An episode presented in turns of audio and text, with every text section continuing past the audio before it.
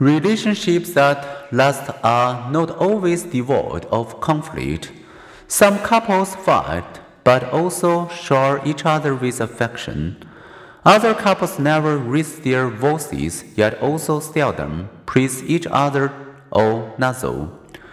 Both tales can last. After observing the interactions of 2,000 couples, John Gottman reported one indicator of marital success, at least a 5 to 1 ratio of positive to negative interactions.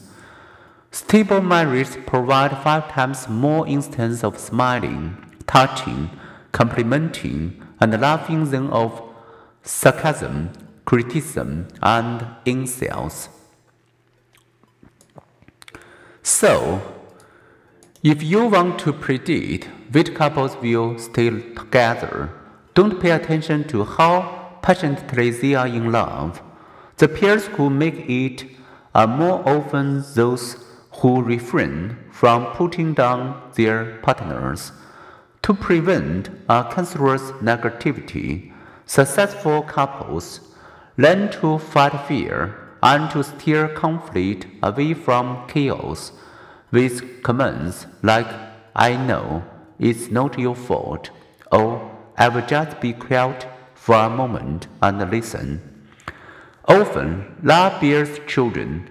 For most people, this most enduring of life changes is a happy event, one that adds meaning and joy. I feel an overwhelming love for my children, unlike anything I feel for anyone else, said 93% of American mothers in a national survey. Many fathers feel the same.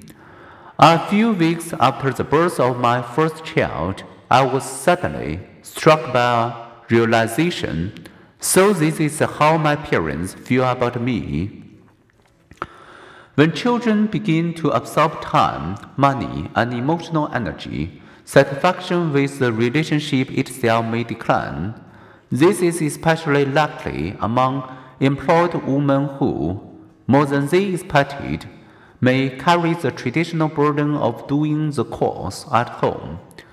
Putting effort into creating an equitable relationship can thus pay double dividends, greater satisfaction, which breeds together better parents child relationships.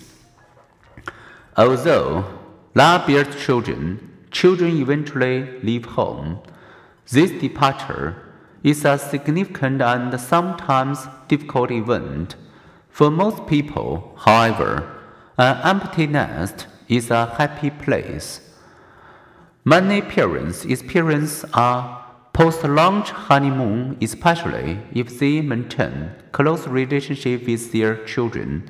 Has said, the only known symptom of empty nest syndrome is increased smiling.